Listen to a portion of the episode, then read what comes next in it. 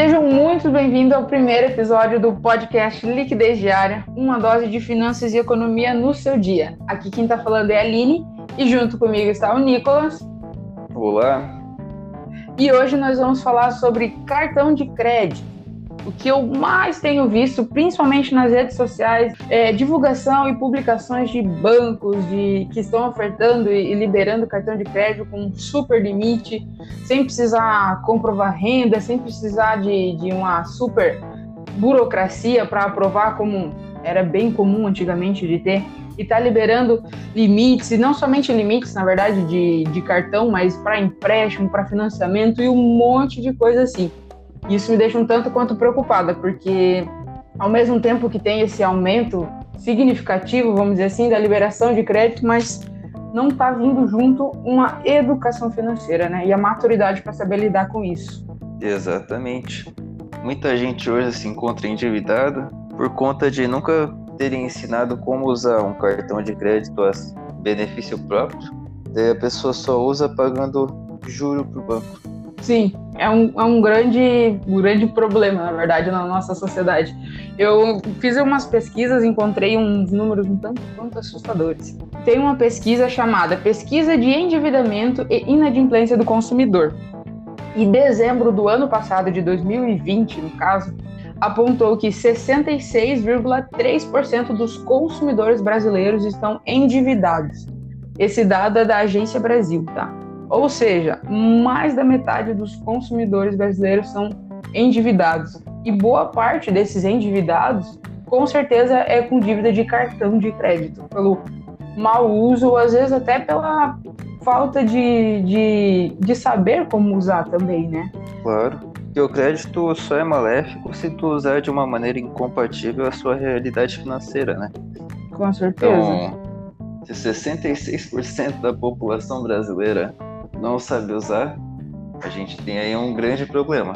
Sim, e é um problema, na verdade, que tende a, a se agravar, né? Porque se as pessoas já estão endividadas e elas talvez não, não tenham uma, uma maturidade ou para se controlar, ou fazer um planejamento financeiro, para fazer um controle dessas dívidas e sair do buraco, vamos dizer assim, a tendência é que vai acabando cada vai, na verdade, se enrolando e indo cada vez mais fundo, cada vez pior, porque os juros do cartão de crédito são os mais altos, na verdade, que a gente tem aqui no Brasil. A modalidade de juros para cartão de crédito é absurdo, chega até em média 319% ao ano, claro, né? Mas por mês dá mais ou menos uns 26%. E olha, sinceramente. porque ao ano tem alguns que chegam a 400, né? Ah, com certeza, né? Isso é a média do, dos bancos, né? um pouco mais, um pouco menos. Mas assim, não, não tem investimento que tu faça que tu vá ter uma rentabilidade de 26% ao mês, garantida. Eu queria é... achar um, pode ter certeza. Se tu achar, tu me passa daí, beleza? Com certeza, eu vendo carro, casa, tudo, tudo né? que eu tiver. Pelo amor de Deus. A gente vê tudo pra comprar. Mas olha, já vi vários memes na internet das pessoas que têm. Que, divulgando desses cartões de crédito, né?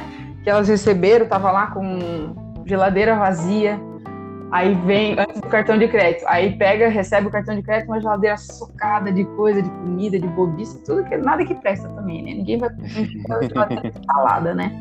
Mas enfim, Cara, isso é, reflete muito a realidade do nosso do consumidor brasileiro hoje, porque é a mentalidade das pessoas, na verdade, né? Elas veem o valor lá do cartão de crédito, os mil livre de limite e se empolga e vai comprando tudo que na verdade ela não tinha, não tem dinheiro para comprar, ela compra no cartão, né? Vai passando, vai passando e quando. É que a pessoa ela tende a analisar o curto prazo só, né? E no curto prazo aparece que ela tem 4 mil e que a parcela do que ela quer é 250. Então ela acaba achando que tá fazendo um bom negócio, né? E esquece todo o resto da dívida. Não, exatamente. Esquece que ela vai ficar um ano pagando é, aqueles um ano sendo generoso, né? Não, claro. A gente né? vê quantas propagandas aí passam 24 vezes sem juros. Sim. E tu chega no local e pergunta quanto é a vista dele. Ah, tem 15% de desconto. Então, pô, onde que, da onde que tu tá pagando sem juros, né? O juros já é Com certeza. no preço. Com certeza. Essa, essa, esse que tu falou é uma, uma estratégia muito boa, na verdade, pra gente, sempre que quiser comprar alguma coisa, pra sempre analisar isso. Primeiro, se organiza, né? Junta o dinheiro para comprar e chega na, na loja daquilo que você quer comprar e negocia. Muitas vezes tem desconto à vista. E o desconto que você vai ter é muito maior do que normalmente 15%, 10%. É difícil você ter uma rentabilidade dessa no curto prazo. Então, às vezes, compensa você comprar à vista. Nos casos em que não há desconto, vamos dizer assim, que, o preço à vista e o preço no cartão de crédito é a mesma coisa, aí compensa, se você tem o dinheiro né, inteiro, compensa você fazer a prazo no cartão de crédito. Deixa esse dinheiro investido num título de renda fixa, com, com liquidez diária, né? Que você pode tirar a qualquer momento.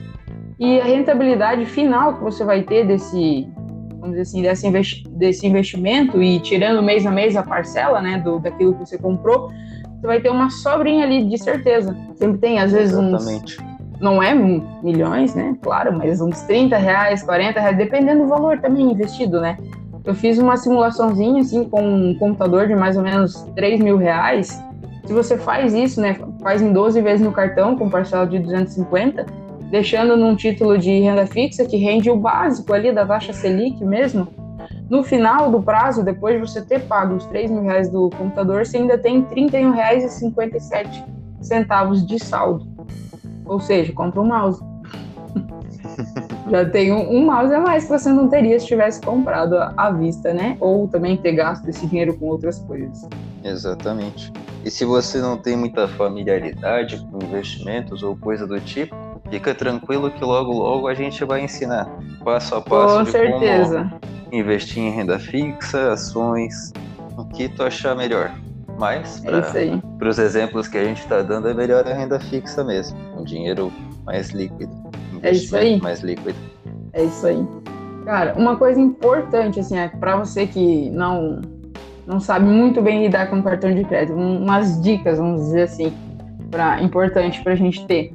É, uma coisa, não compre no cartão de crédito coisas que são recorrentes, vamos dizer assim, que você precisa comprar todos os meses por exemplo, comida, combustível, enfim, essas coisas. Porque assim, a chance de você se enrolar com essas faturas e acabar vivendo de cartão de crédito é muito grande. Porque é uma dívida, vamos dizer assim, que você vai estar fazendo todos os meses.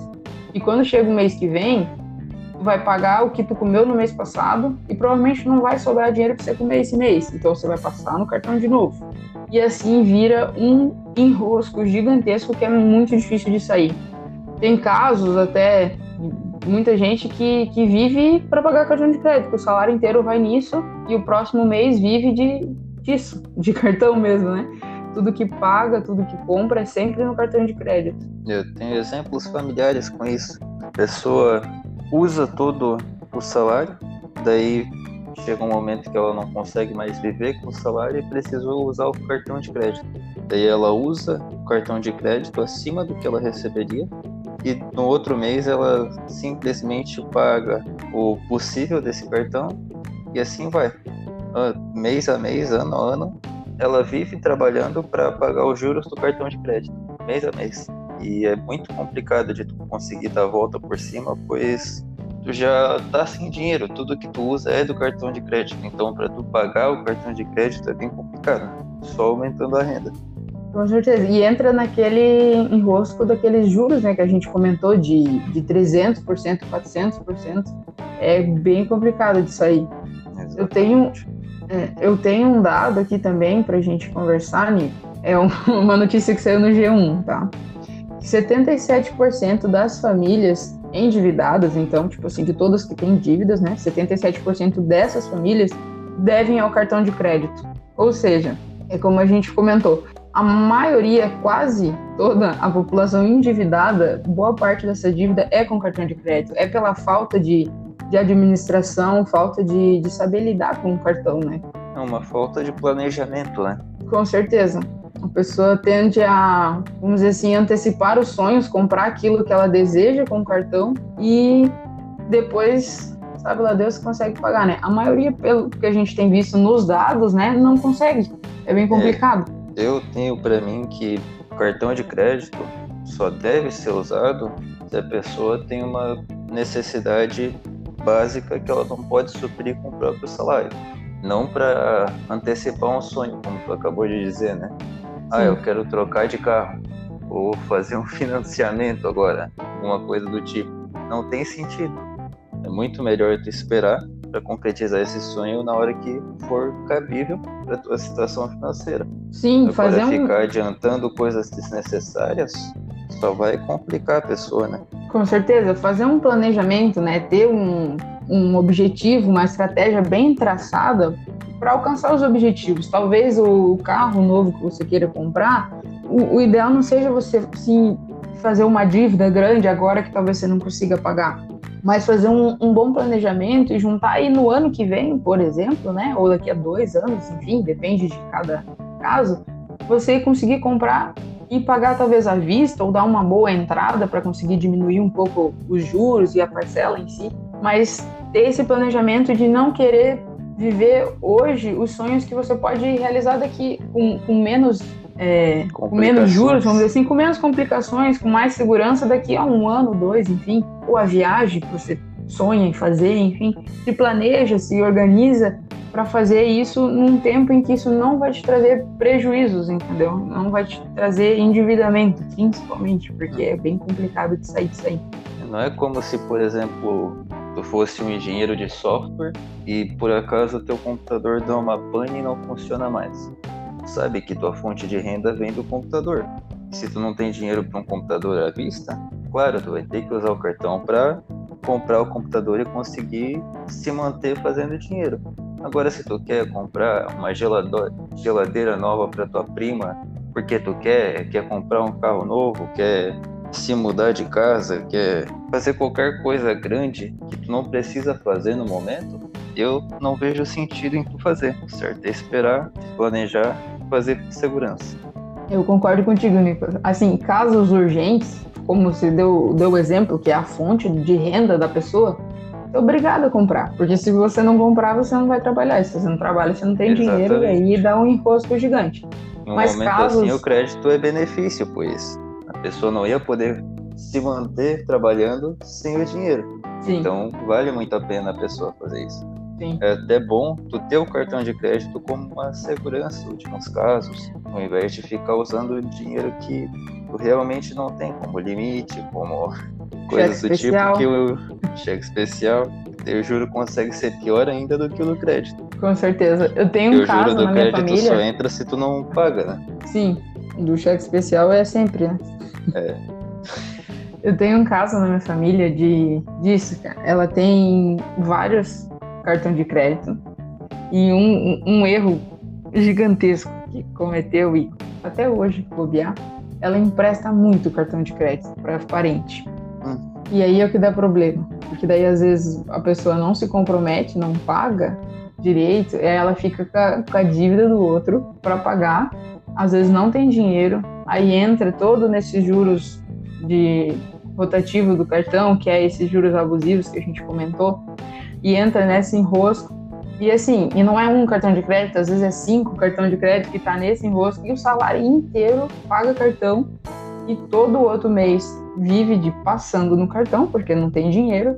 E não, e o pior, tá? As, muitas vezes, tipo assim, quase que uma vez por ano, ela faz um empréstimo para dar uma quitada nesses cartão para dar uma, uma agilizada vírgula, nessas né? dívidas. Para deixar Não, pagando mais tempo só. Com certeza. Aí o empréstimo vira, vai para frente, né? Várias outras parcelas. Lembrando o... que a taxa de juros em empréstimo é mensal. Então, se eles fazem um empréstimo de 10 anos, no fim, o quanto tu vai pagar de juros é bem semelhante a um cartão de crédito, às vezes. E detalhe, né? Ah, quitou um, um pouco dos cartões ali, fez o empréstimo para quitar, né? Mas no outro mês empresta o cartão de novo. Aí vira sempre você tem os empréstimos para pagar e o cartão com dívida dos outros para pagar. Ou seja, um buraco praticamente sem fundo, porque é bem complicado. Mas enfim, vive, né? Quer dizer, sobrevive, né? Do jeito que dá. Porque não tem muito o que fazer, né? Mas, enfim, é triste, mas o que a gente pode fazer, a gente está fazendo, né? Tentando ajudar as pessoas, tentando ajudar. trazer trazer um pouco de, de conhecimento. Tem muita gente, às vezes, que nem sabe que os juros é tudo isso, ou nem sabe que tem como aplicar o dinheiro ao invés de comprar à vista. É, tem um monte de coisa que a gente pode acrescentar para as pessoas que a gente acha que é, que é um assunto tão, tão básico, mas tem muita gente que não tem o um mínimo de noção de finanças, né? Realmente.